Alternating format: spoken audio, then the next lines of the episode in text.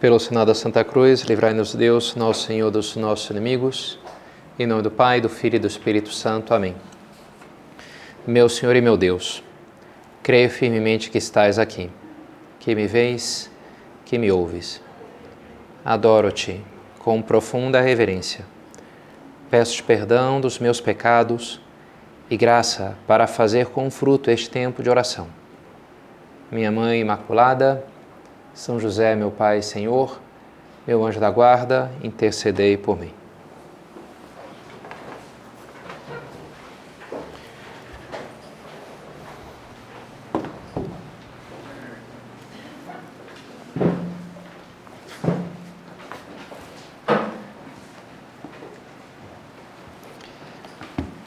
Proponho-te hoje a vida e a morte, a bênção e a maldição Escolhe, pois, a vida para que vivas, tu e a tua descendência.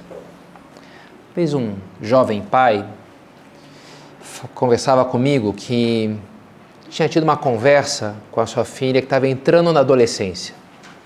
Levando ela, uma conversa dessas no carro, levando para casa da amiga. E aí falou: Olha, minha filha, você está numa idade, né? Você vai estar tá aí com as suas amigas ali, começa a ter isso, né? Festinhas, tal, os meninos, bebida na festa. Eu não vou estar do teu lado sempre, né? Você vai fazer aquilo que você quiser fazer. Não posso nem quero, né? Ficar te controlando o tempo inteiro. Mas eu queria te falar uma coisa. Você vai fazer as coisas que você escolher fazer. Agora, saiba que você é responsável da tua vida, dos teus atos. Não interessa se todas as tuas amigas estavam fazendo isso, bebendo isso, fumando não sei o quê, fazendo tal coisa, isso, elas, uma coisa é elas, outra coisa é você. Você que escolhe o que você quer fazer. Não é o grupo, isso não tira a responsabilidade. Achei uma frase assim, valente né, e muito sincera, que expressa esse drama do pai que está ali vendo a filha já, sei lá, né, crescer e tomar um pouco as rédeas da própria vida, mas por outro lado, um pouco essa aflição, esse drama de ver bem, ela pode bater com a cabeça na parede, pode tropeçar, ela pode fazer tantas coisas, né? Pode se ferir muito pelas decisões, pelos caminhos que ela vai tomar, mas paciência, né? Assim é a vida. Esse é um pouco o drama da paternidade. A gente vê isso também em Deus. Na Bíblia, de uma maneira a gente vê esse drama que ele vive. Por um lado, ele nos criou livre. São José Maria até usava essa expressão: Deus quis correr o risco da nossa liberdade. Às vezes a grande questão é: poxa, por que existe o mal no mundo? Por que o pecado?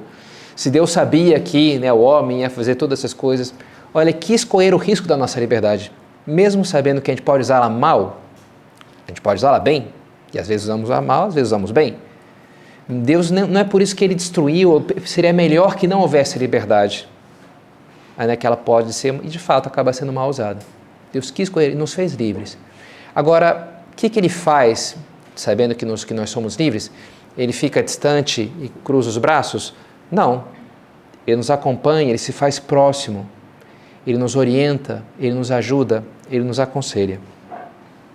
É o que ele tenta te fazer. Coloco diante de ti o bem e o mal, a vida e a morte. Escolhe, escolhe bem, escolhe a vida. Jesus mesmo dizia: Compadeço-me da multidão porque são como ovelhas sem pastor, dizia numa ocasião. Interessante, né? A ovelha parece que é um bicho bastante ceguinho.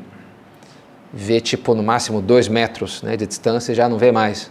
Tem uma boa audição, então por isso ela se perde muito facilmente, mas se tem lá o pastor gritando o nome dela, assobiando, apitando, não sei o quê, ela já encontra, né? Porque ela é cega, mas não é surda, não é tão surda assim. E Jesus usa essa imagem, né? São ovelhas sem pastor, meio sem rumo, também ele também perdido, né? Cada um indo para um lado, peraí, não é para ir, aí tem um abismo, vai para cá, né? E no Antigo Testamento também aparece essa imagem várias vezes. Deus envia pastores, o rei de Israel é um pastor, os sacerdotes, os profetas são pastores, e estão indo lá para guiar, né? Mas tantas vezes falham, não fazem isso bem diz através do profeta Ezequiel: Ai dos pastores de Israel, que se apacentam a si mesmos. Acaso os pastores não devem apacentar as ovelhas? As ovelhas se dispersaram por falta de pastor, tornaram-se presa de todos os animais selvagens. Eis que eu mesmo buscarei as minhas ovelhas e tomarei conta delas.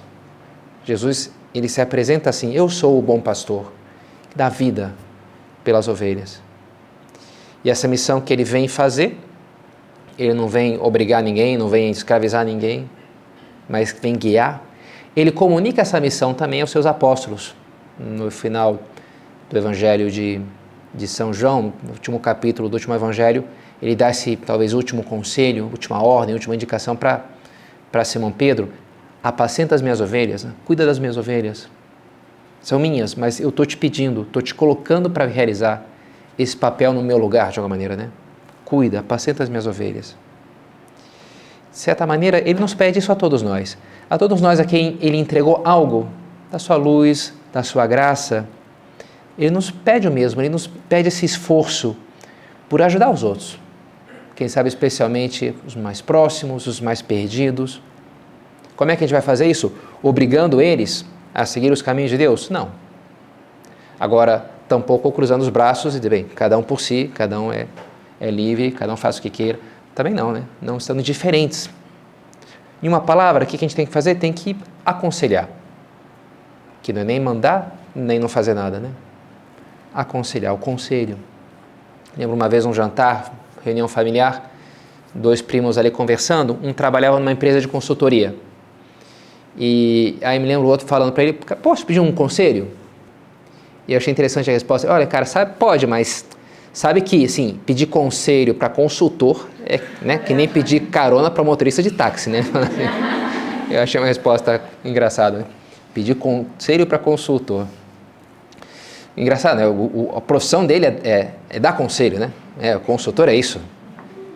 A minha mãe não é consultora, mas ela é conselheira, também mesma coisa, né? Digo, se aposentou, era executiva, agora trabalha em vários conselhos, foi chamada lá, eu falo, ah, profissão boa, porque trabalha pouco, é uma reunião por mês, uma coisa assim, e ganha razoavelmente, então é ótimo, né? Acho que em Brasília tem umas quantas dessas, né? Tem impressão mas nesse caso são empresas que pagam por isso mesmo, porque vem o valor, porque aquilo é um negócio que tem muito valor, né? que o CEO, o grande executivo, tenha um conselho a quem reportar, uma, pessoas com autoridade, com experiência, isso é uma coisa que ajuda muito, né? Não vir um ditador ali maluco que faz o que dá na telha. Não, tem que reportar ao conselho. Ela mesma tinha que fazer isso, né? Quando ela era diretora lá da empresa. Então é uma coisa importante. Ainda que é um tema um pouco controverso, essa história do conselho. Talvez vocês tenham ouvido já aquela coisa, né? Se conselho fosse bom, não se dava, se vendia. Né? Quando algum conselho cai mal, você escuta um pouco isso. É, vai dar conselho lá onde você quiser. Né? Digo, né? não faz falta os seus conselhos, né? Com uma coisa assim que às vezes não, não cai tão bem, não cai tão bem. Mas bem entendido, sobretudo bem vivido, é uma forma muito importante da caridade, como Deus espera que a gente a viva. Então, vai ser o tema dessa nossa meditação, até porque é uma das obras de misericórdia espirituais dar bom conselho. Então, para a gente exercer essa obra de misericórdia, para isso a gente precisa de três coisas. Para variar um pouquinho, né? Três, três pontos. O esforço da atenção, a coragem para abraçar a responsabilidade que isso supõe e audácia de saber instrumento de Deus para ajudar as outras pessoas. Então, primeiro, essa atenção, esse interesse. De onde vem o, o, a visão negativa do conselho? Em uma palavra, do orgulho. Seja do orgulho por parte de quem dá o conselho, seja por parte de quem recebe. É natural, há uma resistência em nós por receber conselho, para que alguém me diga o que, que eu tenho que fazer. A gente não é tão facilmente aberto para isso. Já desde o Jardim do Éden era assim, né? a tentação lá da serpente com Adão e Eva, que tinha uma proibição de comer do fruto da árvore do bem e do mal? O que, que ela fala? Olha, vocês não, vocês não vão morrer não. Quase dando um conselho, né, furado ali, né? Vocês não vão morrer. Vocês vão ser como deuses, né? conhecedores do bem e do mal. Interessante, como que dissesse, olha, se você rompe essa regra, essa barreira que Deus te impôs, essa obrigação que Ele te colocou, pouco assim como um tirano, mal, né? Você vai ser livre, você vai ser como ele. Não vai ter ninguém que vai te mandar, vai estabelecer limites. Você vai definir o que é o bem e o que é o mal, não tem ninguém acima de ti. Você vai ser como Deus. É a tentação da liberdade de se extrapolar, de ir para onde ela não, ela nem é capaz de ir, né? de ter essa liberdade divina, de estar absoluta. Ela não precisa disso, ela não foi feita para ser isso. A liberdade que se revolta contra a própria condição de ser criatura. Não quero ser, eu quero ser Deus.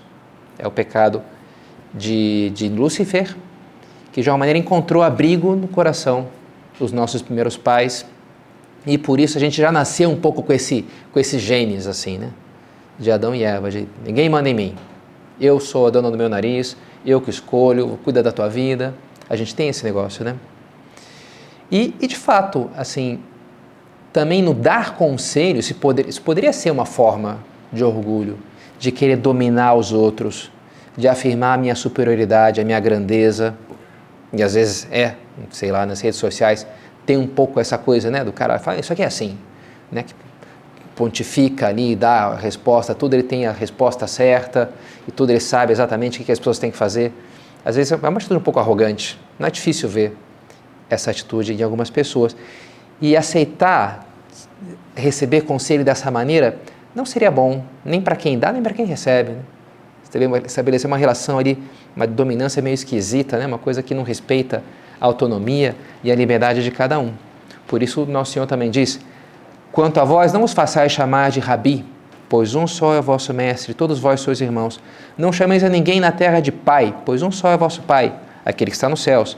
Não deixeis que vos chamem de guia, pois um só é vosso guia, o Cristo. Pelo contrário, o maior dentre vós seja aquele que serve. Não que, não sei, né? Ah, então, a partir daí, a gente não pode mais usar a palavra pai ou professor, né? Até porque vai ter que substituir, né? Não pode falar pai, meu progenitor masculino, sei lá, né?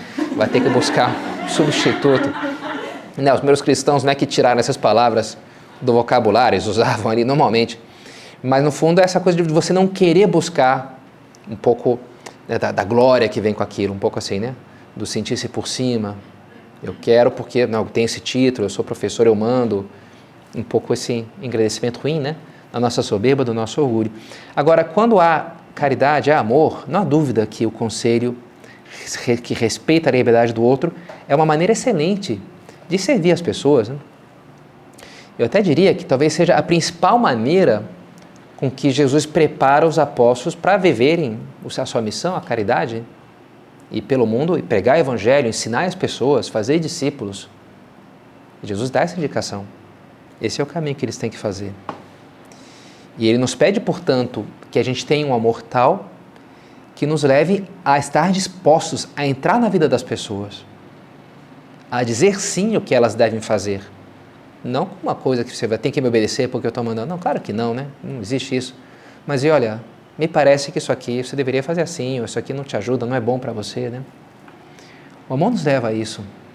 O interesse pelo outro nos leva. Quando é um interesse desinteressado, né? Interessante essa. O interesse, quando é interesseiro, interesseiro é que eu estou pensando em mim mesmo. O que, que eu vou tirar de, do bem para mim. Agora, quando estou legitimamente interessado no outro, significa que eu não estou pensando em mim mesmo, né? Eu estou pensando no bem dele. Chamou atenção uma vez uma, um rapaz que eu estava entrevistando, um estudante do começo de engenharia, para fazer lá um curso. E não lembro por que cargas d'água, ele falou: Olha, sabe um negócio que. Eu recebi um conselho uma vez, um professor de cálculo lá na, na engenharia, e aquilo me marcou. Então me contou essa história e ficou na memória porque por acaso eu conhecia aquele professor, né? Também, né? Era do Opus Dei. E aquele professor falou para aquele aluno, o aluno tinha ido muito bem na primeira prova, tirado um 8, um 9, e na segunda tinha ido muito mal. 3, 4, uma coisa assim, né? Aí aquele professor, numa conversa, entregou a prova e falou: Fulano, cara, você tirou 9 na primeira prova, agora você tirou 3. Não tá batendo muito isso, sei lá, aconteceu algum problema.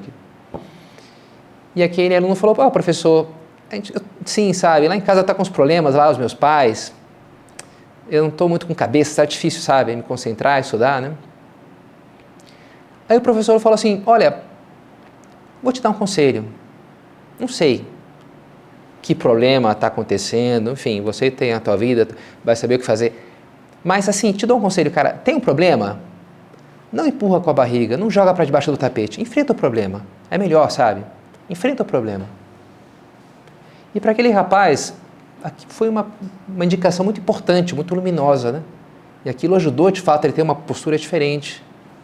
E, e, depois encontrar mais paz, né? enfrentando, mais do que fugindo, mais do que fazendo de conta que nada está acontecendo, porque era muito difícil né? gerenciar aquilo tudo, então simplesmente fugia. Não enfrentou, enfrentar. Interessante, né? Um, conselho de um professor ali, como marca as pessoas, como pode ajudar alguém. É algo muito frequente, na verdade, entre amigos, entre amigas, que vão nisso dando indicação, falando, olha, isso aqui é legal, aquilo outro, para descobrir essa, essa banda aqui de música. Eu várias das bandas de música que fui aprendendo a gostar foram os meus amigos que foram me, me ensinando. É típico, né? A gente vai compartilhando ali, ó, isso aqui, achei muito engraçado esse vídeo, esse livro aqui, achei sensacional, né? A gente vai pegando. É assim, né? É, o bem é difusivo, a gente tende a comunicar para os outros. E é lógico que a gente comunique não só coisas externas, ó, essa loja aqui, essa roupa ficou ótimo, e essa cor não, não, não combina tanto contigo, mas também coisas mais profundas que configuram mais a vida da pessoa, né? Por isso São José Maria ele falava do apostolado, da amizade e da confidência. Dentro da amizade você pode ajudar muitas pessoas também no plano espiritual, fazer apostolado, né? aproximá-las de Deus. Escreve assim em caminho: essas palavras que tão a tempo deixas cair ao ouvido do amigo que vacila, a conversa orientadora que soubeste provocar oportunamente, todas essas coisas são apostolado da confidência, ele termina a enumeração. É isso, tá ali na hora de falar, olha, não vamos lá, estamos aqui, né? Isso aqui é bom, isso aqui é ruim. E se você tentasse isso, se você fizesse dessa maneira? Isso ajuda, né? Pode ajudar e nos ajuda muito. Temos essa missão para fazer isso. Agora, entender isso te dá, quem sabe, um friozinho na barriga? ter que ajudar alguém, falar para as pessoas? Não sei, para mim dá. Né? Confesso que dá. Sobretudo a perspectiva de me ordenar, esse foi assim a coisa que mais me apavorava, né? De falar, bem, sei lá, eu sempre fugi para as exatas, porque é o mundo das certezas, né? Das coisas simples, né? matemática é difícil que nada, matemática é a coisa mais difícil, difícil é humanas, né? Difícil é a alma humana. Isso sim é um negócio complicado, né? mas o número 2 está ali, o número 2. Também tem o pi, que é um pouco mais difícil do que o 2, mas mesmo assim não é muito difícil, né? Você entende ali o negócio? São números, sei lá, são as coisas lógicas. Agora, a alma humana, então alguém diria, a alma feminina, é um negócio assim, que está acontecendo aqui, né? Que, que, negócio é esse, né? Que, que é difícil, né? De entender às vezes, né? Agora, claro, se eu seguir essa vocação, porque acredito que que Deus me chamou a isso, né, e se me chamou para isso, vai me dar, não deixará de me dar graça também para ajudar as pessoas? Significa que eu sou infalível? Que qualquer conselho que eu der vai ser sempre acertado e perfeito? Não. Não, não é assim também, né? Mas eu acredito que Deus me chama a correr o risco de errar também, dando algum conselho, ajudando a pessoa. Por quê? Até porque é a única maneira de correr o risco de acertar, né? Vai que eu acerto, né? Digo, então, vamos lá, quem sabe eu posso errar. Mas é assim, né? A gente vive um pouco esse drama. E que o amor nos pede estar dispostos a correr esse risco. O amor nos pede isso. A estar disposto a abraçar essa responsabilidade. Porque aconselhar alguém é abraçar uma responsabilidade. Não é assim? A gente tem essa experiência, né? Da pequena raposa, a raposa do pequeno príncipe, dizia, né? Você se torna responsável pelo que você cativa. Poderia parafrasear, você se torna responsável pelo por quem você aconselha.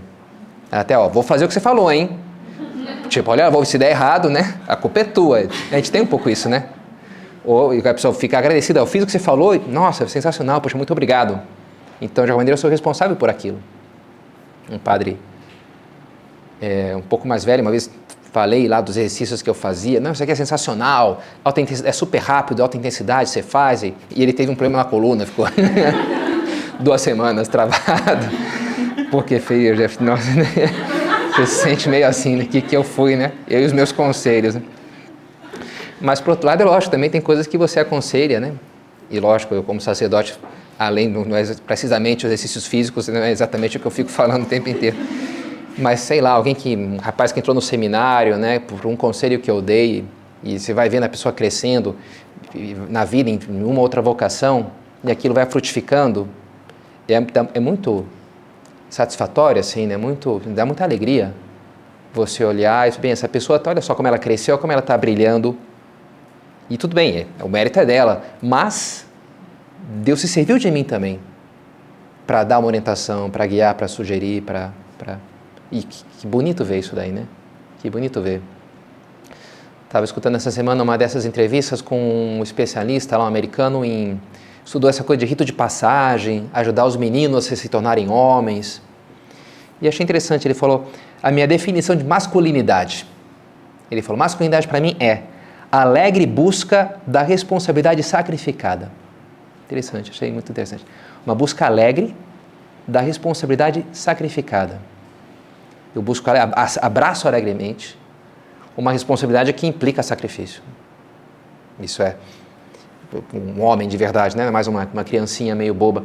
E é claro, se se aplica à masculinidade, se aplica também de alguma maneira, né? faz parte de todos nós, também das mulheres, especialmente na maternidade, né? se vive isso de uma maneira muito é, radical, né? essa o peso de uma responsabilidade. Agora eu sou mãe, então essa, essa vida aqui depende de mim de uma maneira muito dramática, né? Então isso é, é um, é um peso, é um, tem um peso bendito, digamos assim, né? Uma responsabilidade bendita, de que por amor a gente abraça, né?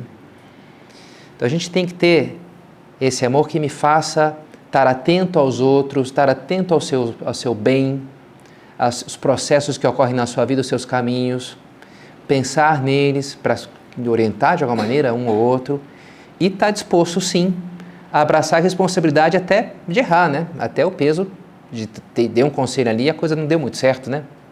Eu tenho que estar disposto a isso, por amor, a correr esse risco aí e não fugir num isolamento que seria tão egoísta quanto triste. Ah, não, não, me envolvo com ninguém, não dou conselho nenhum, então pronto, então posso ficar tranquilo que não tenho culpa nenhuma. É, mas isso não é o caminho que Deus nos chama, né? Sim, de envolver-se com as pessoas. É isso, né? Essa é a nossa vida. Os dias se fala um pouco dessa síndrome do impostor, que acho que um pouco às vezes é, acho que dá para dizer que eu senti algo disso assim, né? Nessa coisa de ser padre, de orientar as pessoas. Quem sou eu, né? Para dar esse conselho para essa pessoa? Não sei, né? O que, que ela tem que fazer? Um pouco, não tô, não tenho, não tô apto para saber aqui qual a resposta certa para esse problema. Mas o que me ajuda, e deve ajudar todos nós, essa, essa convicção, não, Deus me chama a fazer Deus me chama a ajudar, Deus me chama a amar, a entrar na vida das pessoas. E é e essa terceira e última ideia que eu queria comentar, nessa audácia que nos vem de confiar em Deus na sua graça, de saber nos instrumentos nas suas mãos. Ele diz no Evangelho: não se acende uma lâmpada para colocá-la debaixo de uma caixa, mas sim no candelabro, onde ela brilha para todos que estão em casa. Assim, brilhe também a vossa luz diante dos homens. Brilhe a vossa luz. Eu não acendi você, não te dei esses dons, essa formação, para você se esconder numa gaveta ali, né? Eu tô, beleza, vou para o céu. Não, não, não, isso é para brilhar mesmo, né? E, e, sobretudo, ah, mas é que no, no, meu ambiente, na minha classe lá, na, na universidade, ah, Padre Pedro, é um negócio complicado aquele ambiente ali. Olha, com mais razão, né? Está chamada a ser quase lucerna lucendi in como diz São Pedro, como uma lanterna, uma lâmpada que brilha num lugar tenebroso. Mais escuro, mais diferença faz a luz. E a luz por isso se espalha, e o sal se espalha, e o fermento se espalha. Nós somos chamados a ser isso, fermento na massa, sal da terra, luz do mundo. São José Maria usa a imagem da, da tocha, portadores da única chama capaz de iluminar os caminhos terrenos das almas, do único fulgor em que nunca se poderão dar escuridões, penumbras ou sombras. É isso, né? A fé, o amor de Deus, a graça dos sacramentos. Né? O Senhor serve-se de nós como tochas para que essa luz ilumine. De nós depende que muitos não permaneçam em trevas, mas andem por caminhos que levam até a vida eterna. De nós depende. Dessa luz que eu carrego e estou chamado a iluminar a levar para as pessoas e que eu não posso me esquivar dessa missão por uma covardia disfarçada de humildade ou mal entendido respeito à liberdade dos outros. Não, isso aí, cada um é cada um, quem sou eu para falar, né? Não, não é assim, né? Eu tenho essa missão, tenho algo para dizer. Deus espera isso de mim. Eu não posso me esquivar, são desculpas do meu comodismo, da minha covardia vários Várias vezes no, no, na Bíblia tem essa cena: Deus convoca alguém e ele, ele começa a balançar, já com Moisés, né, a sarça ardente ali. Ah, não, sou meio gago, falar com meu irmão ali que é mais fácil, né? Não, eu te escolhi a ti, né? eu vou estar contigo, não tenhas medo. O profeta, já o comecinho da, do profeta Jeremias, começa no primeiro capítulo, né? Veio dirigido a mim a, a palavra do Senhor e eu digo, ah, Senhor, eu sou uma criança, não sei falar, né? Não sei falar, né? E Deus responde: Não digas eu sou uma criança, porque onde quer que eu que eu te enviar, irás, e tudo quanto te mandar, dirás. Não tenhas medo, Deus, eu vou estar contigo. Várias vezes Deus acompanha o chamado, essa vocação, a essas promessas, né? Do seu auxílio, eu vou estar contigo. Então você não tem que ter medo. Não significa que, que não, possa, não se possa sofrer. No mundo tereis perseguições, fala Jesus para os apóstolos, e é o que a gente vê acontecendo nos Atos dos Apóstolos. Não significa que tudo que eu falar todo mundo vai acatar e tudo vai dar super certo. Não é assim, né? Mas sim, estou chamado a falar para as pessoas e conto com a graça de Deus para que isso possa ser eficaz. Os apóstolos eram analfabetos. A gente vê, sei lá, no Evangelho de São Marcos ali, é um grego bem ruinzinho, né? Meio, meio de criança, assim. Né? O professor lá de grego em Navarra, ele, ele nem tocava o Evangelho de São Marcos. Isso aqui é muito. Só o de São Lucas, que era o xodó dele, porque São Lucas era um pouco mais letrado, né? médico e tal, então escrevia melhor. Então é um grego mais, mais refinado. Mas os apóstolos mesmo ali eram analfabetos, né? E mal sabiam falar de. E Deus se serviu deles, e escolheu eles, né? Não escolheu os filósofos de Atenas, mas aqueles pescadores ali, meio, meio toscos, né? E fez maravilhas com aqueles homens. E eles foram, de fato, pelo mundo inteiro e, e conquistaram e pescaram homens, né? Quem sabe, muito mais do que os peixes lá daquela pesca milagrosa, pescaram são José Maria falava, né? Os, os homens, assim como os peixes, se pescam pela cabeça. Isso, né? Pela explicação, pelas razões, pelos conselhos. E isso sim, com audácia, porque não lhes faltou essa audácia, essa valentia. Se conta uma história lá de Roma, tinha um obelisco na Praça de São Pedro. Se vocês já foram lá, terão visto, né? Bem no centro da praça. É típico erro quando tem alguma canonização, beatificação, e as pessoas vão, você vai estar lá, eu vou estar também. Vamos se encontrar depois para almoçar? Vamos. Onde é que a gente se encontra? No obelisco. Todo mundo tem essa mesma ideia genial. e aí chega no final, tá no obelisco, tem milhares de pessoas ali, né? Porque é um ponto assim muito óbvio de, de, de, de encontro, sei lá, né? De central. E esses obeliscos, o obelisco foi trazido lá do Egito, né? E que é toda uma proeza, porque é uma pedra é, única, gigante, né? Inteira. E aí trouxeram, e depois tinha toda a operação, se conta, de colocá-lo de pé.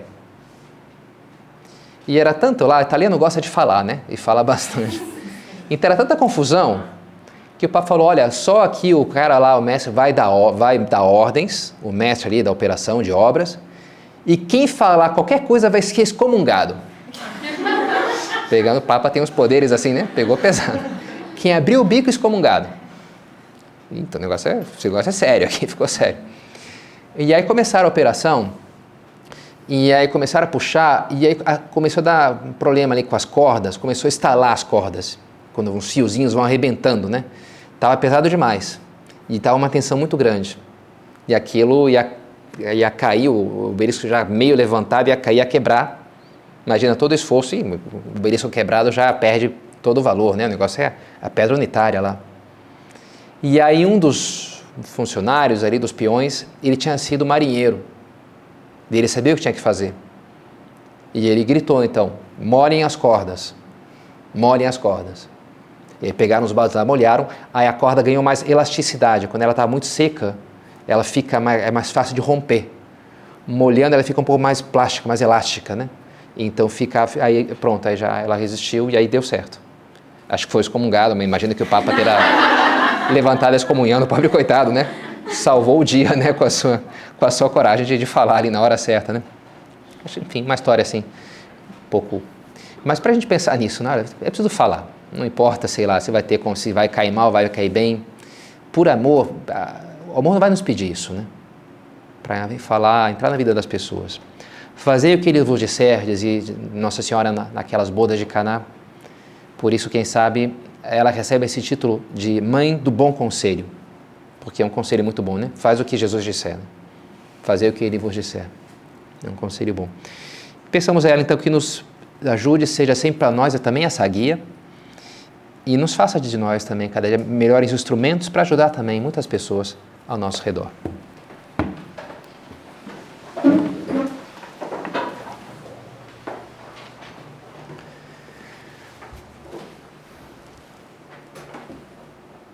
Dou-te graças, meu Deus, pelos bons propósitos, afetos e inspirações que me comunicaste nessa meditação. Peço-te ajuda para os pôr em prática. Minha Mãe Imaculada, São José, meu Pai Senhor, meu anjo da guarda, intercedei por mim.